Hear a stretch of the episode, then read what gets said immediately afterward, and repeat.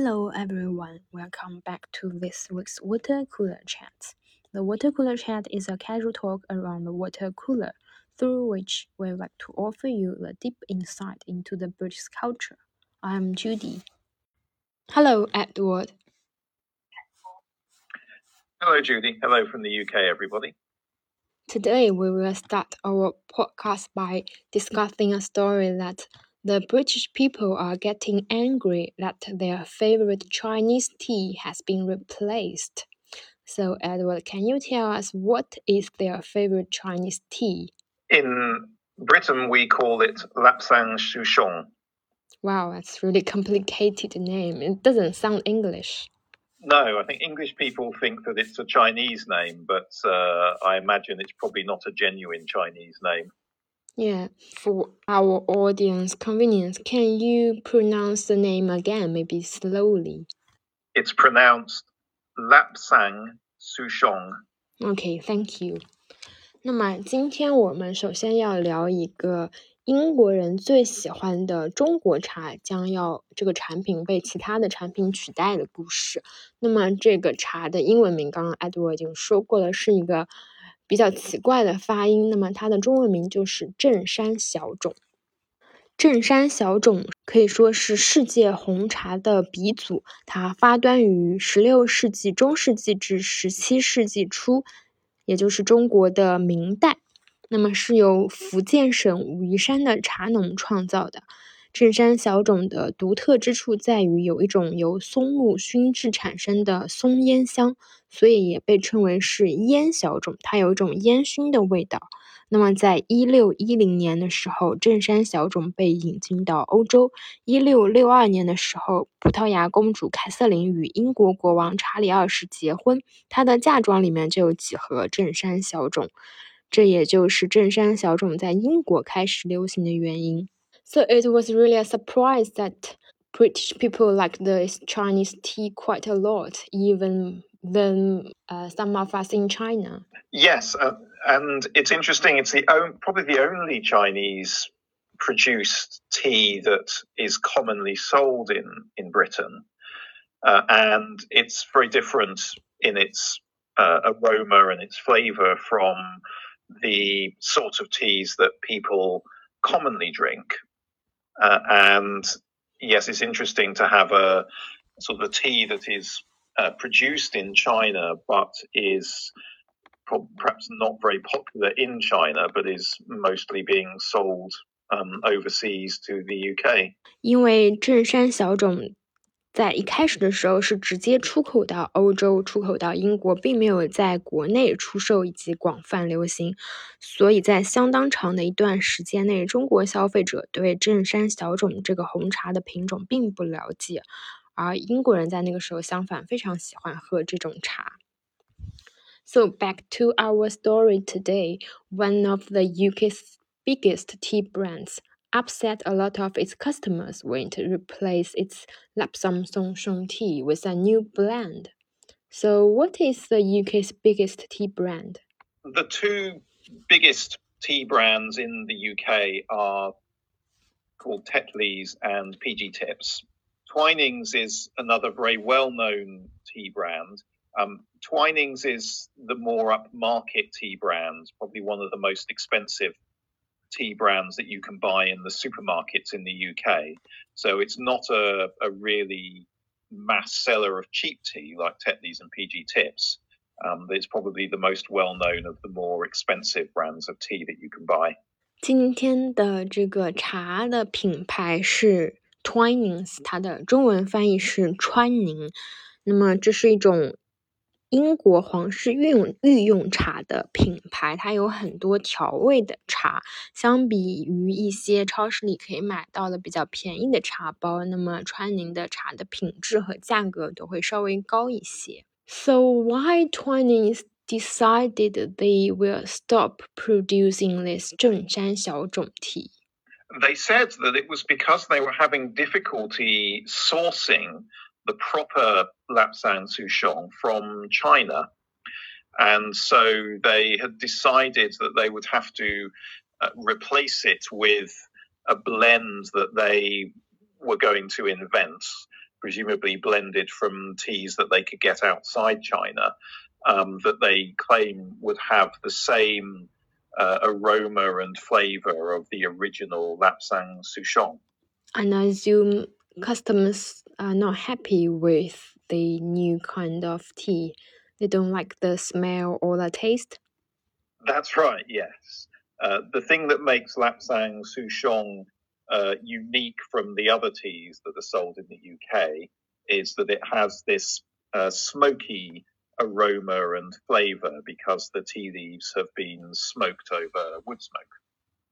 Um, and customers are complaining that this new blend doesn't smell so much smoky as uh, one customer said it smells like stale cigarettes. And another customer said that it tastes like sipping a swimming pool after a chemical incident. Oh dear, that's a very bad uh, comment. Yes, that's a, that's, a that's a really bad one. Yes, but uh, they certainly really dislike the uh, said the the smoke aroma, which sm- smells more like cigarette smoke than Lapsang Souchong, and this flavour, which apparently has, I guess, what you might call an, an kind of an artificial taste to it rather than a natural smoky flavor. 那么，川宁这个品牌 声称，因为他们没有办法从中国进口到呃比较好的原材料，或者有些其他供应链上面的问题，所以他们将停止制作和出售正山小种这种茶。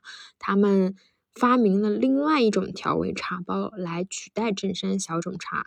尽管川宁说这个茶也有一些很独特的类似于烟熏的味道，但是消费者对此并不买账。有一些英国的呃。爱好饮茶的消费者才尝了这个新品种的茶之后，非常直接的指出，这个味道就像是变了味的、坏掉的香烟的味道。还有一些人甚至形容喝这个茶就像是在喝一个发生过化学事故的游泳池里面的水一样。So we both know that British people likes to drink tea, but to what extent? So can you give us some statistics? Well, the UK drinks more than 100 million cups of tea every day.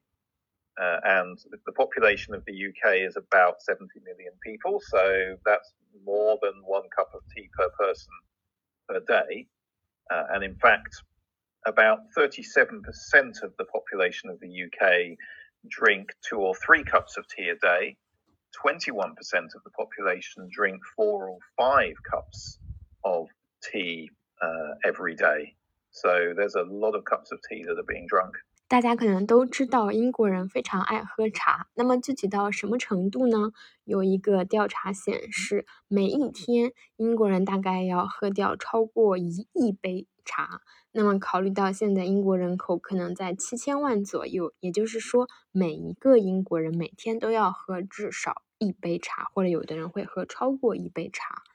那么百分之三十七的人口比例会每天喝两到三杯茶，百分之二十一的人口比例会喝四到五杯茶，一天四到五杯茶真的是很多了。那么英国人花在喝茶上面的钱呢，是每年超过两个亿英镑。Although we said that twining had difficulties sourcing the uh, tea from China, but actually most of the tea sold in the UK is grown in India and Sri Lanka. Yes, you're right. Uh, so uh, most of the tea that's sold in the UK, yes, is grown in places that used to be part of the British Empire, um, particularly India and Sri Lanka. There's also quite a lot that's grown in uh, African countries as well. Uh, there is a quite a bit of green tea that's now sold in the UK that's becoming more popular, but that mostly comes from Japan. So I think Lapsang Souchong is one of the few teas that's sold in the UK that's actually grown in China.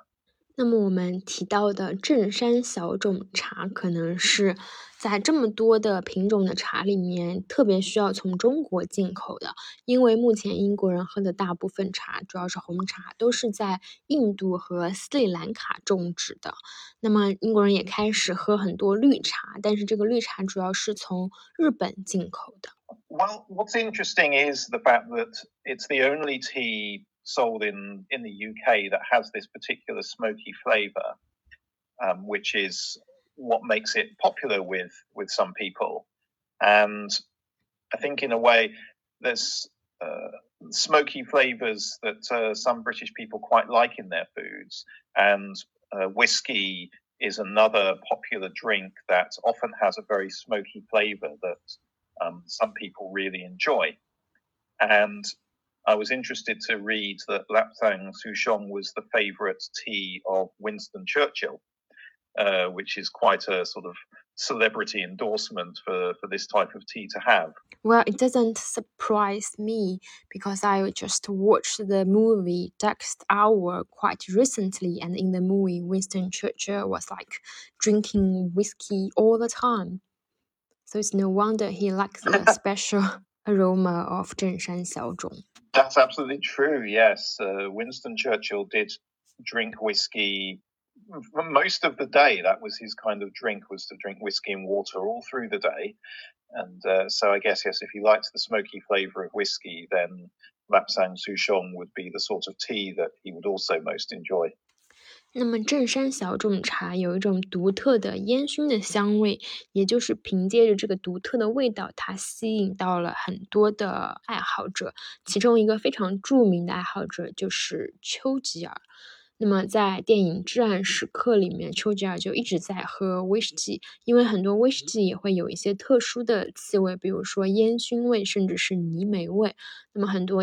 威士忌爱好者，比如说丘吉尔，也就很喜欢喝这个正山小种茶。Tea in the UK is drunk in a very different way to the way tea is drunk in China. So, uh, tea in the UK is sold in tea bags, uh, not in loose leaf.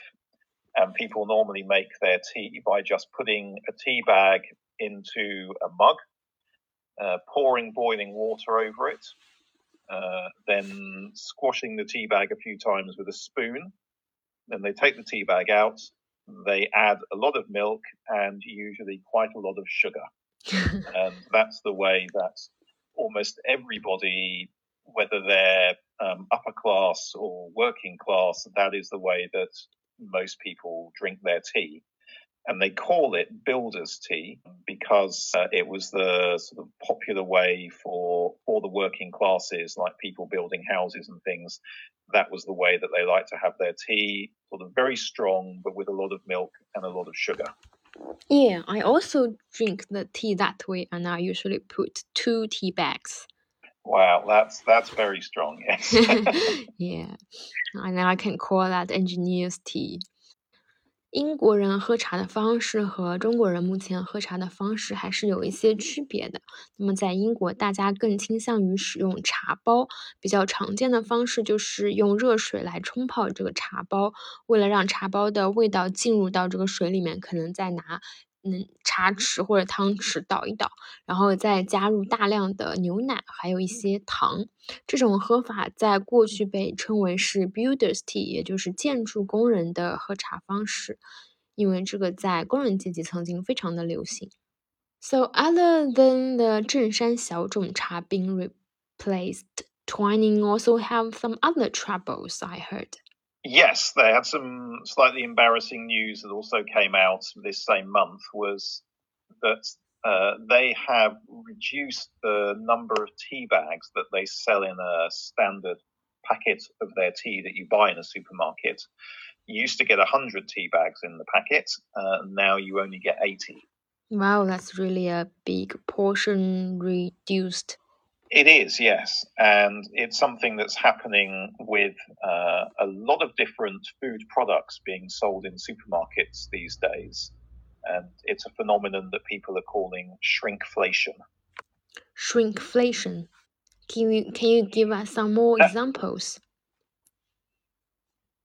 Uh, yeah, so some more examples of that. Um, so there's a, a, popular type of savoury biscuit uh, that's sold in the UK called mini cheddar, which is a sort of cheese flavoured uh, snack biscuit.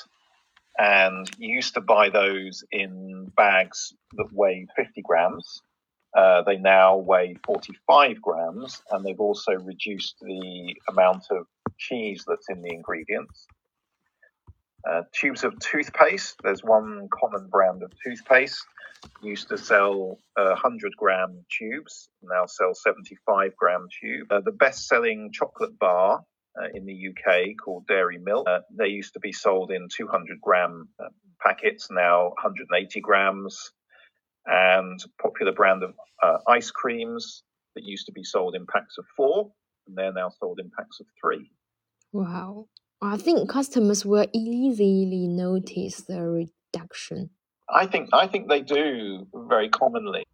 I think it it makes people particularly angry because the reason that the food manufacturers are doing this is the cost of living obviously the price of making these food products is going up. So the manufacturers could just raise the price of the food that they sell but instead, some of them are choosing to reduce the portion sizes of what they sell and keep the price the same. And I think they're hoping that people just won't notice. Um, and when people do notice, I think it makes them more angry than if the price went up because they feel like the manufacturer is trying to deceive them yeah. and that they're being dishonest. Yeah. Yeah, true.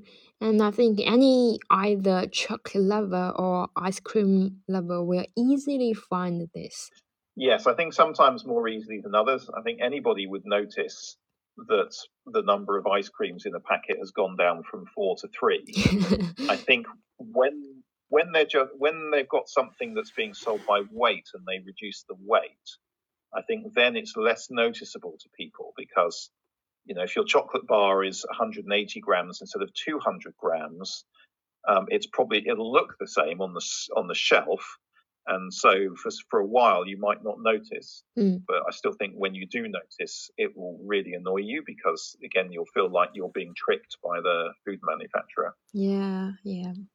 除了我们刚刚所说的正山小种茶将停止销售这个问题之外，川宁茶还面临一些其他的问题。 那么这个月就有消费者开始投诉说，原来一个茶一盒茶包是有一百个茶包的，那么现在一盒茶里面只有八十个茶包了。这个现象在英国被称为 shrinkflation，又叫做缩水式通胀。显然这是由于物价上涨、生活成本危机导致的。那么很多供应商或者是销售商就会。默默的减少他们商品的数量，而维持原价不变。比如说，在英国有一个非常受欢迎的芝士饼干的品牌，叫做 Mini Cheddar，Cheddar 就是车达芝士的意思。那么这个 Mini Cheddar 的饼干由原来的五十克减少到了四十五克每包，并且饼干中的芝士的含量也变少了。还有呃管状牙膏从一百克缩水到了七十五克。那么英国最受欢迎的条形巧克力 Chocolate Bar，它的生产商 Dairy Milk 的巧克力是从两百克减少到了一百八十克。如果说重量上的减少并不是特别容易被人发现的话，那么梦龙生产的冰激凌。冰激凌直接是由每袋四个减少到了每袋三个，这个应该所有消费者都会很容易发现吧。Well, that's the end of this week's podcast. Next week we'll have a big podcast as we'll be talking about all of the events happening for the celebrations of the coronation of King Charles III. 那么我们今天的播客就到这里了。下个周末呢，就是查尔斯三世的国王加冕的仪式了。那么我们也会专门做一期节目来聊一聊加冕仪式发生的什么，以及我们最后会如何看待这场加冕仪式。So we will talk to you next week. Bye bye. Bye bye.